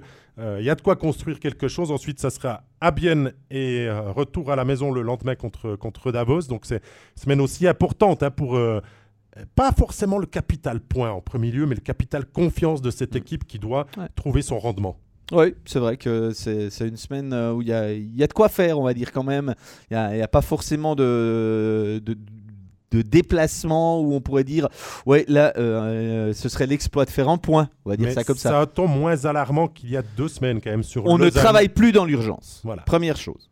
Et ça, c'est important. C'est déjà mieux. Tu rajoutais encore quelque chose sur le, sur le LHC Non, je crois qu'on peut passer à l'adversaire de samedi? Fribourg-Gotteron, euh, bien sûr, euh, qui euh, est l'équipe qui fonctionne bien sur ses dernières sorties. Les, Dragons n'ont pas de Béra dépendance. En tout cas, ils se sont peut-être rendus compte, vu que le gardien bah, majeur numéro 1 a quelques soucis importants au dos et qu'on a fait la confiance euh, aux jeunes, euh, aux doublures, au, troisième gardien. Ça soit aussi Loïc Gallet en, Ligue des Champions euh, qui, a connu un succès et de Conorius qui a tenu la cage lors de ses dernières sorties avec brio, puisqu'il y a eu un succès 4 à 2 à Lugano et ce succès 5 à 2 contre le Lausanne Hockey Club. Donc Fribourg-Gotteron retrouve un petit peu ses, sensations, rejoue Mais je te vois venir, Régis. Je, vois que ça te travaille. Est-ce que c'est le Fribourg-Gotteron de la saison dernière? Je suis sûr que bah, Non. Non? Non, mais eh bon, euh, je vais être moi, honnête. Moi, je peux te donner mon sentiment si tu veux. Moi, j'ai pas eu l'occasion de voir Gotteron ce week-end et euh, je n'ai pas passé que mon dimanche à regarder des matchs. Donc, je vais être honnête, j'ai pris les résultats, j'ai essayé de capter les informations essentielles de ces deux matchs, mais je n'ai pas une vision claire de comment est Fribourg-Gotteron parce qu'en face, quand même, je dirais Lugano c'est un fantôme pour l'instant. Alors gagner à Lugano actuellement, ça a rien euh, d'une performance surréaliste. Non, Et puis à domicile, c'est censé être une citadelle forte. Et là, par contre, on a retrouvé parce que c'est plus le Fribourg qui perdait à domicile contre Langnau ou contre Ambry. C'est ça. Mais il y a encore du travail. Même si l'éthique de travail et euh, le système de Christian Dubé n'a pas changé, il y a quand même eu pas mal de nouveaux apports dans ce début de saison qu'il faut intégrer et retrouver aussi ces sensations et cette efficacité devant le but. Je crois que c'est ce qui manque encore beaucoup à Fribourg-Gotteron, de pouvoir terminer parce que les actions, ils les ont. À 55, il y a du très bon jeu. Euh, le powerplay, c'est pas un problème non plus euh, du côté, du côté des, Dragons. Et simplement que c'est encore une osmose et certains joueurs absents euh, ben forcément manquent. Ce Runson dont tout le monde parle en bien, on a envie de le voir jouer. Il va falloir encore être un petit peu patient, mais et Dieu sait que Christian Dubé aimerait pouvoir l'avoir euh, à, disposition. Mais j'ai l'impression qu'il faut encore un petit peu de temps pour qu'on euh, retrouve, on va dire, le, Fribourg-Gotteron très gourmand et, très efficace de la saison dernière. Même défensivement, hein, c'est cette équipe qui était tellement solide. Elle l'a montré en Ligue des Champions mais elle n'est pas encore en championnat. Donc il y a encore du travail, tant mieux, on va dire, parce que c'est gage aussi euh, d'une certaine marge de progression que Christian Dubé peut apporter à, toute son équipe. Mais le point de satisfaction, c'est même s'il a quelques ratés encore, Conorius peut tenir euh, la baraque dans, la maison fribourgeoise le temps de laisser à Retobera le temps de, de se reposer. Je crois que ça, on l'a très bien compris. En tout cas, c'est mon analyse. J'aimerais entendre la tienne, Régis, après. Mais si on a engagé un joueur étranger aux avant-postes et pas un gardien étranger, c'est aussi preuve que peut-être on a des garanties par rapport à la blessure de Reto Berra et que ce n'était pas la priorité numéro une d'avoir un portier euh, venu de l'étranger et qu'on a privilégié un attaquant. Alors, je rappelle qu'on est très évasif concernant la blessure et même la nature de la blessure pour Berra. On a entendu que c'était vraisemblablement euh, au niveau du dos qu'il souffrait. Il, en a souffert pendant la préparation de ses soucis de blessure. Donc, il n'y a pas une grosse surprise que Reto Berra euh, connaisse des, petits pépins physiques. On, on est resté très évasif concernant la durée. Donc, on va pas s'aventurer trop dans, les délais, mais euh, on sent bien quand même qu'on n'est pas dans une urgence où il faut absolument trouver un gardien étranger. Et c'est vrai qu'on en a discuté les deux avant l'émission. On s'est dit, si Victor Rask, c'est le joueur étranger que tu citais, le Suédois de 29 ans, a été engagé, c'est probablement qu'il y a quand même des signaux qui n'indiquent pas que Berra va rater, on va dire, euh, les deux prochains mois et qu'on ne pourra pas compter sur lui. Ça, je pense qu'on on le ressent comme ça. François Rossier a tweeté euh, samedi que Berra s'était entraîné le matin tout à fait normalement et qu'il pouvait euh, être en mesure de tenir sa place. Après, ça peut être aussi un choix d'entraîneur, hein, de lui laisser peut-être quelques jours de plus parce qu'il n'y avait pas non plus besoin en ce début de saison de brusquer et d'obligatoirement donner un énorme temps de jeu à, Reto Berra. Euh, on a fait un état des choses euh, de, la situation à Fribourg-Gotteron. On a certainement cherché à tisser des contacts pour avoir euh, un, renfort suisse qui aurait pu être prêté et tout ça, ça ne s'est pas fait. On a lu hein, pour Ludovic Weber notamment que Zurich n'a pas voulu, n'a pas voulu libérer, mais sur ce qu'on a vu, Reto Berra va revenir au jeu. Euh, va peut-être pas pouvoir avoir le nombre de matchs qu'il a eu par le passé parce qu'on va ah, devoir le préserver. C'est sûr. Mais on a aussi eu des garanties avec Conorius dans la cage que finalement il peut être ce numéro 2 à jouer plus que les 5 matchs qu'il a eu par le passé. Bah je dois quand même faire mon mea culpa. Ah. Il y a une année, j'ai dit euh, ce podcast, euh, ce podcast j'ai dit Conorius, c'est pas un gardien de National League. Je, je, le trouve pas bon. Je trouve qu'il a pas progressé. Et eh ben là, je dois vous dire que je suis pas plus du même avis. Il y a que les imbéciles qui changent pas d'avis, il paraît. Non, mais c'est vrai, il, a, terriblement progressé. Et quelque part, c'est un, super message qu'il envoie là. Ça veut dire qu'on peut être gardien, euh, avoir 27 ans, jamais avoir convaincu dans un club de National League. Et puis, pouvoir faire ce, pas en avant. C'est encore pas un top gardien qui est capable de sauver la baraque. je pense contre Berne, c'était l'exemple type du match où avec Berra, il y avait peut-être l'arrêt qu'il fallait pour, euh, pour gagner ce match. Ça n'a pas été fait. Mais désormais, j'ai plus l'impression de voir un gardien de Swiss League qui vient dépanner en National League. Oui, Conorius est une vraie alternative. Et je comprends maintenant pourquoi, euh, au deuxième match de la saison, après une défaite à Ambry, quand l'équipe va jouer à Joie, qu'il faut un peu ménager Béra qui a eu des problèmes dans la préparation, on envoie Yous. Et, et, maintenant, je, tout, tout se rejoint. Il y, a des, il y, a des, choses que je commence à mieux comprendre. On répond à Fabien L'huissier hein, qui nous dit est-ce qu'on est parti pour voir Hughes toute la durée de l'absence de Béra euh, Béra va revenir au jeu, mais c'est clair qu'on va choisir maintenant différemment euh, les matchs qu'il va jouer et, euh, et, tout. Mais oui, Hughes sera, à mon avis, maintenant, on a refermé le dossier de renforcer l'équipe à, ce poste-là après l'avoir tenté. Il y a aussi Gallet qui n'a pas été mauvais en Ligue ah des Champions et je pense qu'on peut, peut, lui donner. Voilà, si Béra doit manquer une semaine, qui a trois matchs. On n'aura pas un gardien étranger, on n'aura pas voilà, un renfort exactement. d'un autre club, que ce soit de National League ou de Swiss League, à mon avis. Ça, c'est un dossier refermé. Et Thierry qui nous dit Hughes paraît un peu nerveux devant le filet, ça bouge trop. Mais excusez, il est encore jeune, même à l'âge où il l'a. Il n'a pas le, le jeune dans le sens jeune de l'expérience de National League. Ah, mais il y a des gardiens nerveux. Et il peut avoir encore du déchet, mais c'est à l'équipe aussi de s'adapter à son style et de travailler différemment que Berak, qui veut peut-être qu'on lui fasse euh, totale visibilité pour qu'il puisse aspirer les pucks. Euh, Hughes va peut-être laisser plus de rebonds. C'est un autre style. Hein. On ne peut pas comparer euh, un joueur expérimenté qui a fait sa carrière comme celle de Reto Berra ah celle de Conorius qui a encore tout à prouver. Ça part de haut, hein, si on veut être au niveau de Reto Berra. On rappelle quand même qu'il y a, j'ai envie de dire, comme gardien suisse, que Genoni qui est à son niveau je pense pas que c'est un gros scoop que je donne là. Hein. Il n'y a qu'à voir en équipe de Suisse. Euh, on a essayé Schliemann l'année passée au championnat du monde sur un match. Il n'en a pas joué deux. C'était peut-être pas un hasard non plus. Donc, euh, Reto Berra, et la, barre est haut. Mais quand même, Yous, c'est pas simplement un backup euh, capable d'ouvrir la porte. Alors, on nous l'a posé la question. Que valent Sorensen et, et, Rask? C'est une question qui, vient de plusieurs personnes, dont Rodrigo. Sorensen, on a déjà eu un petit aperçu pas très long euh, mais le joueur est pétri de qualité, mais d'engager un joueur de la qualité du, du profil de Victoras, qu'est-ce que ça t'aspire, Régis? Alors moi j'ai le sentiment qu'il a beaucoup de qualité et que j'ai pas beaucoup de doutes quant à sa compétitivité dans le championnat de Suisse. C'est un gars qui a tout pour être un joueur euh, dominant. C'est un buteur. Il est, il est puissant hein, avec son mètre 87. On dit aussi qu'il est responsable, qu'il ne joue pas que dans un sens de la patinoire. Euh, Peut-être qu'il n'est pas le plus rapide des attaquants euh, possibles à, engager, euh, mais je pense quand même que ça fait de lui un, joueur qui va être très précieux à, Fribourg-Gotteron. Il faut lui donner quand même un petit peu de temps parce qu'il n'a pas joué en compétition depuis le 1er mai, date de son dernier match. il sort de 11 ans 11 ans outre-Atlantique, euh, principalement en, NHL, mais aussi en Ligue américaine. Donc il faudra peut-être un petit peu de temps pour qu'il se refasse au patinoire suisse. Donc donnons-lui un tout petit peu de, temps.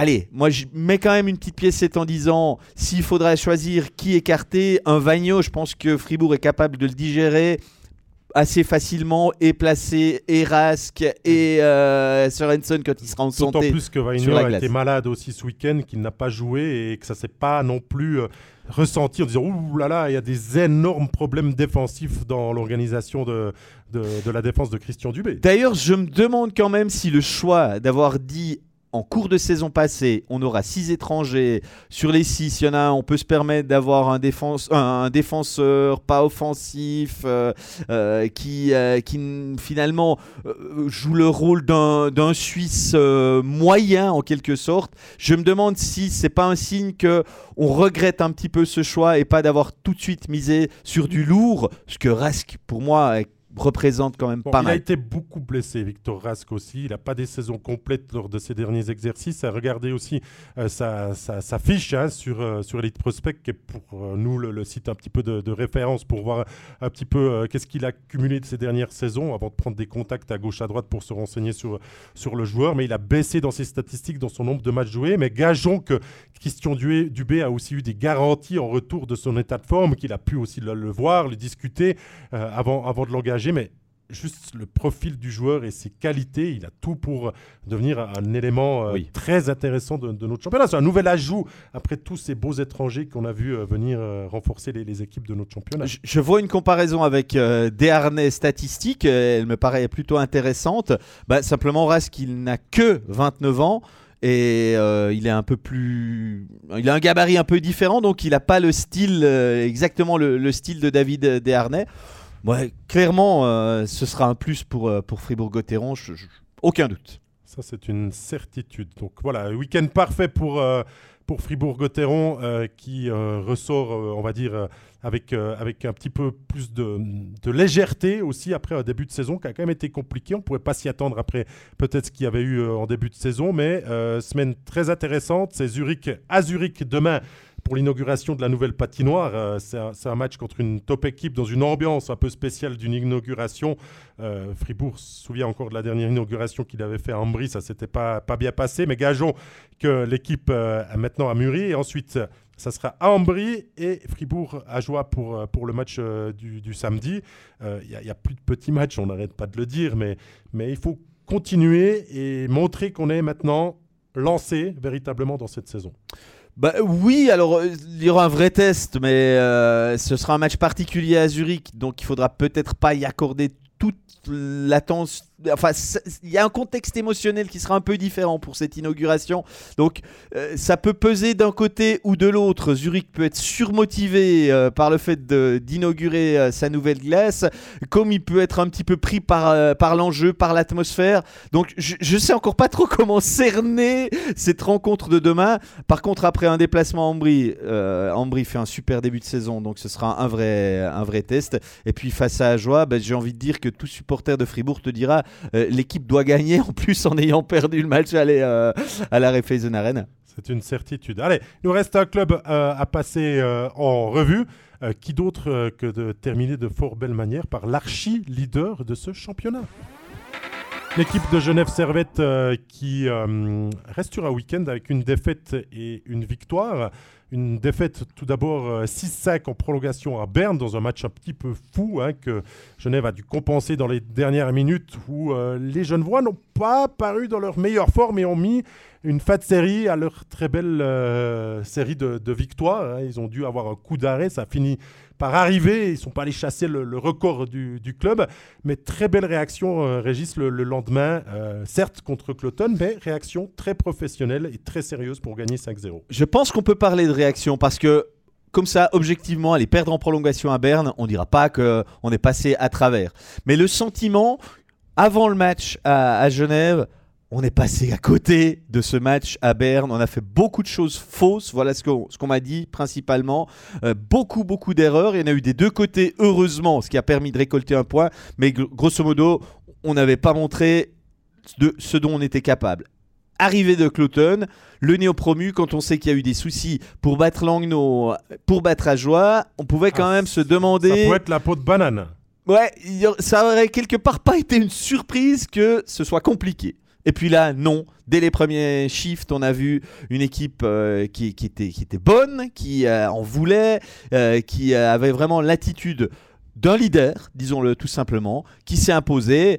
Après, ben voilà, en face, c'est une formation qui s'est fait piéger trois fois en contre, hein, que j'ai trouvé typique d'un néo-promu naïf, euh, qui n'a pas non plus euh, les, les, les, réflexes pour, pour gêner un, un, adversaire comme, comme Genève. Une équipe de Cloton aussi euh, dont il y a peu de bons joueurs suisses.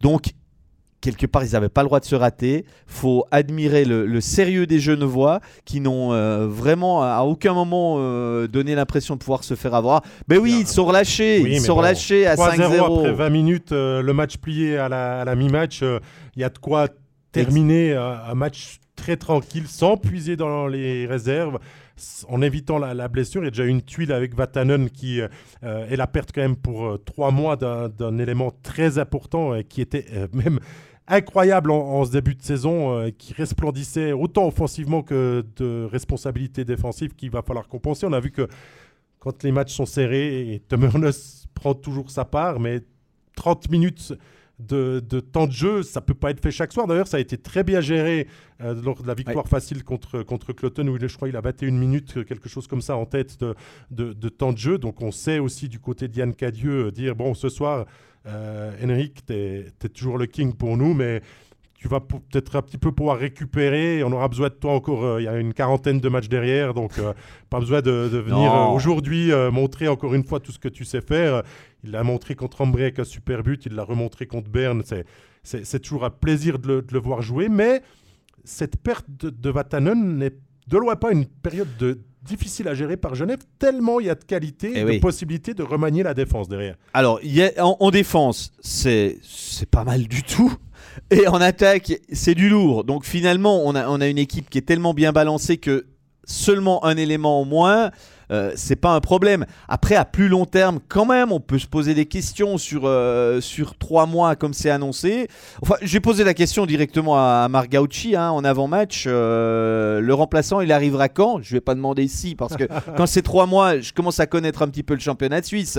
On, on permet plus de jouer à 5 étrangers quand on s'appelle Genève Servette pendant une période comme ça. Il y, a de quoi faire. Alors voilà la réponse que m'a donné Marc. Il m'a dit en tout cas, pas tout de suite. Le marché au niveau des défenseurs est sec. Alors, il y a probablement quelques éléments qui sont par-ci par-là à trouver, mais il m'a clairement fait entendre qu'un bon, qu'un très bon défenseur étranger n'était pas facilement euh, débauchable maintenant ou embauchable maintenant. Donc, il faudra peut-être un petit peu de patience. C'est plus simple quand on est leader avec euh, une avance euh, comme c'est le cas maintenant. Ça on peut voir venir. Voilà. On peut compenser avec plus de temps de jeu à Le Coultre, à Carrère, à, Jacques May qui est très bien revenu aussi à, la compétition et de voir quand, si vraiment euh, match compliqué et, peut-être période plus difficile, d'ajuster aussi en fonction de, du marché et, des disponibilités. Il y a des satisfactions ce week-end, de Régis aussi.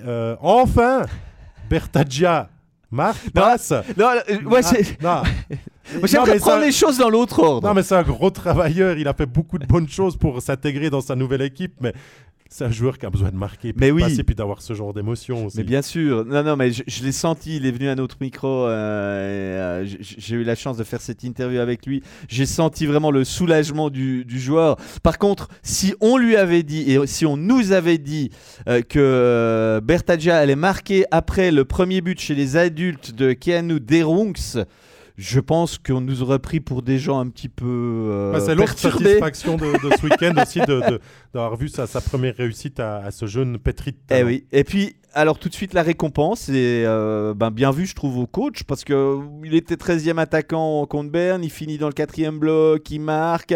Et derrière, le coach lui dit ben, tu, tu fais bien les choses, ben, je te mets tout de suite dans le quatrième bloc pour le match d'après. Quelque part, dans la hiérarchie, il a gagné une place au détriment, parce qu'il en faut bien d'un Denis Smirnov euh, qui s'est retrouvé 13e, qui n'a pas du tout joué samedi. Mais euh, pour Keanu euh, Derungs, c'est une très belle histoire, parce que je rappelle quand même qu'en début de championnat, il n'était même pas sur la feuille, il était jugé pas assez bon pour être intégré. Et puis là, bah, il, saisit sa chance, et c'est une belle histoire, tout simplement. C'est sûr. Il y a la question qui revient chaque semaine, lundi, c'est toujours Artikainen, euh, pas encore le, vrai joueur qu'on nous a C'est drôle. Euh, c'est euh, drôle parce que je n'avais pas commenté Genève depuis quelques semaines, je les avais pas vraiment vus et, pendant tout le match, je me suis un peu posé cette même question parce que je cherchais à voir ce, joueur qui peut être très spectaculaire, qui marque un but magnifique, vraiment. Est-ce qu'on attend trop par rapport à ce duo si si romantique, si bromantique euh, de Omar Kartikainen que finalement on en vient peut-être en ce début de saison à être déçu et qu'on doit attendre encore un petit peu. Moi, ce que je constate, c'est qu'on a changé le centre. Donc forcément, il n'y a pas que nous qui nous disons que cette ligne, elle n'est pas au niveau où on l'attend. Hein, puisque avant c'était Tanner Richard et maintenant c'est Joris. Joris qui joue à cette place-là. Donc forcément, on n'est pas les seuls à se dire Ouais, il nous laisse un peu sur une autre fin, quoi. J'ai envie de dire Artikainen, ben oui, il met un beau but. Mais oui, quelquefois, je l'ai vu faire des, des choses qui, qui, auraient pu en amener un autre. Mais quand même, dans l'ensemble, le sentiment, il est... On nous l'a peut-être trop vendu Je Bon. sais pas encore. Bon, c'est Bah, normal niveau voilà. de la communication quand on engage ce genre de profil de joueur et que tu as Omar qui revient honorer euh, l'année de contrat qu'il a- qu'il avait finalement décalé.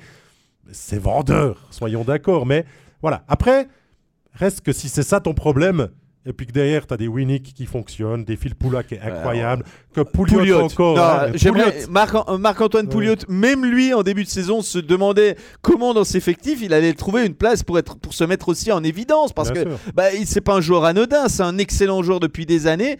Et puis là, waouh, il a de nouveau 25 ans. Hein. Donc ça va. Les problèmes sont, sont peut-être pas si euh, importants, même quand on perd un, un- un- ton défenseur numéro 2 dans, dans la Mm, hiérarchie. puis non. que les succès. Pour l'instant, euh, c'est anecdotique. Voilà, 4 points sur 6 ce week-end. euh, tu prends, euh, tu es toujours leader, tu as de quoi voir venir, tu fais du bon jeu, du bon hockey, il y a du spectacle. Et il y a un test demain. Voilà, et un test demain à Rappersville. Exactement. Bah, j'y serai, donc je me réjouis quand même de voir ce match parce que quand je vois le jeu proposé par Rapi euh, cette saison, celui euh, que j'ai pu voir des Genevois et je suis pas le seul à l'avoir constaté, capable d'une jury euh, magnifique, euh, je me dis que ça, ça va être un match pas piqué des verres demain sur les bords du lac Il de y a- Zurich. il y a Gaëtan Grossridet et puis citation littéraire, je crois que c'est Ludovic, qui euh, se rappelle au bon vieux souvenir des années 90 où euh, Yann Cadieux et les meilleurs étrangers du championnat étaient, euh, étaient ensemble. Euh, voilà, on se partage quelques souvenirs, c'est toujours très sympa. En tout cas, vous êtes parfait dans le chat. Beaucoup de questions aujourd'hui. Il y a aussi, bien sûr, c'est qui qui nous dit? Didier qui dit que Omar et Artikainen ont le temps de se réveiller et seront prêts pour les playoffs. Ouais, on peut que demander ça, mais ils sont pas non plus. Ils sont sur un pata et demi, mais Dieu sait ce que c'est que quand c'est qui. On a- Qu'est-ce que ça peut donner quand ils seront sur les deux? On n'a qu'un cinquième de la saison jouée, rappelons-le. hein, euh, on pourrait être un peu plus négatif, je trouve, s'il y en avait euh, 60%. On, on le sera peut-être euh, et sera peut-être un peu plus critique. Mais là, je crois qu'il n'y a encore pas trop d'inquiétude à, à se faire. Les supporters genevois disent qu'ils ne veulent pas voir Tyler Moy marquer demain contre son ancienne Ah, équipe. Mais je crois intéressant. qu'il peut être très motivé à le faire, par Euh, contre. et- Et, quel et- début de saison il fait Voilà. avec Rappersville aussi. hein. Un, un excellent joueur que ce Tyler Moy. Régis, euh, on va gentiment euh, conclure ce, ce très bel épisode. Euh, encore un petit mot peut-être sur le programme de la semaine qui nous attend. Il y a, il y a très belles oui, choses. alors retour à une semaine un peu plus classique puisqu'il n'y aura pas de Ligue des Champions euh, ni mardi ni mercredi. Donc 7 matchs demain. Évidemment, on l'a évoqué tout à l'heure, on a un studio plutôt sympa je pense. Soyez là pour le match euh, entre Zurich et, et Fribourg euh, pour euh, on fera découvrir, un peu cette nouvelle voilà. de la Swiss Life Arena. 19h25, il y a six autres matchs. Ben, je vous les laisse, je vais pas vous, récapituler tout ce qui se passe. Studio vendredi, studio samedi, notre match de la semaine. Ben, on va reparler Genève euh, dimanche, Dimanche soir, soir. puisque ce sera Genève-Davos. Et puis il y aura aussi de la NHL avec notamment, j'ai noté ça samedi, c'est à 19h un match des New Jersey Devils. Contre San José. hein. Voilà, C'est ça. intéressant. hein. La Voilà. NHL qui va aussi égayer tout- votre week-end. Donc, euh, vous n'avez pas de quoi vous ennuyer euh, cette semaine. Si, euh, bah, normalement, si vous êtes là sur le chat à ce moment, c'est que vous êtes aussi des mordus comme nous de, hockey sur glace. Voilà, avant de faire les remerciements euh, d'usage de cette fin euh, de- d'épisode 6 de la saison 3 de- d'Overtime, je tiens à vous rappeler que vous pouvez nous suivre partout, sur toutes les plateformes que l'on utilise, que ce soit bien sûr YouTube, Facebook, euh, bien sûr les plateformes aussi de podcasts que peuvent être Spotify ou SoundCloud ou Apple Podcast. Abonnez-vous, c'est plus facile aussi pour nous suivre quand on est en direct. Mettez des likes, partagez aussi un maximum si les, les propos que l'on a dit euh, vous ont plu ou vous ont déplu aussi. On est là pour en débattre. hein. aussi, on est, on est accessible sur, sur les réseaux sociaux, toujours quand c'est courtois. Il n'y a aucun problème de discuter, que ce soit euh, sur les réseaux comme en patinoire. hein, D'ailleurs, on est toujours preneur de, de, de- Clairement. de tout ça. Euh, merci à toi, Régis, d'avoir été là euh, toute cette émission. Plaisir. On remercie bien sûr Yann Alston qui nous a fait la sympathie aujourd'hui euh, d'être avec nous pour discuter un peu de son nouveau défi depuis deux ans maintenant au, au HC Davos. Entame la deuxième. Voilà, entame la deuxième, c'est encore assez frais et tout, mais euh, réécouter euh, tout ça euh, dans la journée ou dans les prochains jours, il y, y avait de très belles choses dites euh, de, de- de sa part et beaucoup de franchise aussi dans, dans- dans ses propos. Voilà, merci d'avoir été avec nous, merci Régis, on vous souhaite de passer une très très bonne semaine de, de hockey sur glace et dans la vie de tous les jours aussi. Et rendez-vous demain soir, 19h25. bye. bye. bye.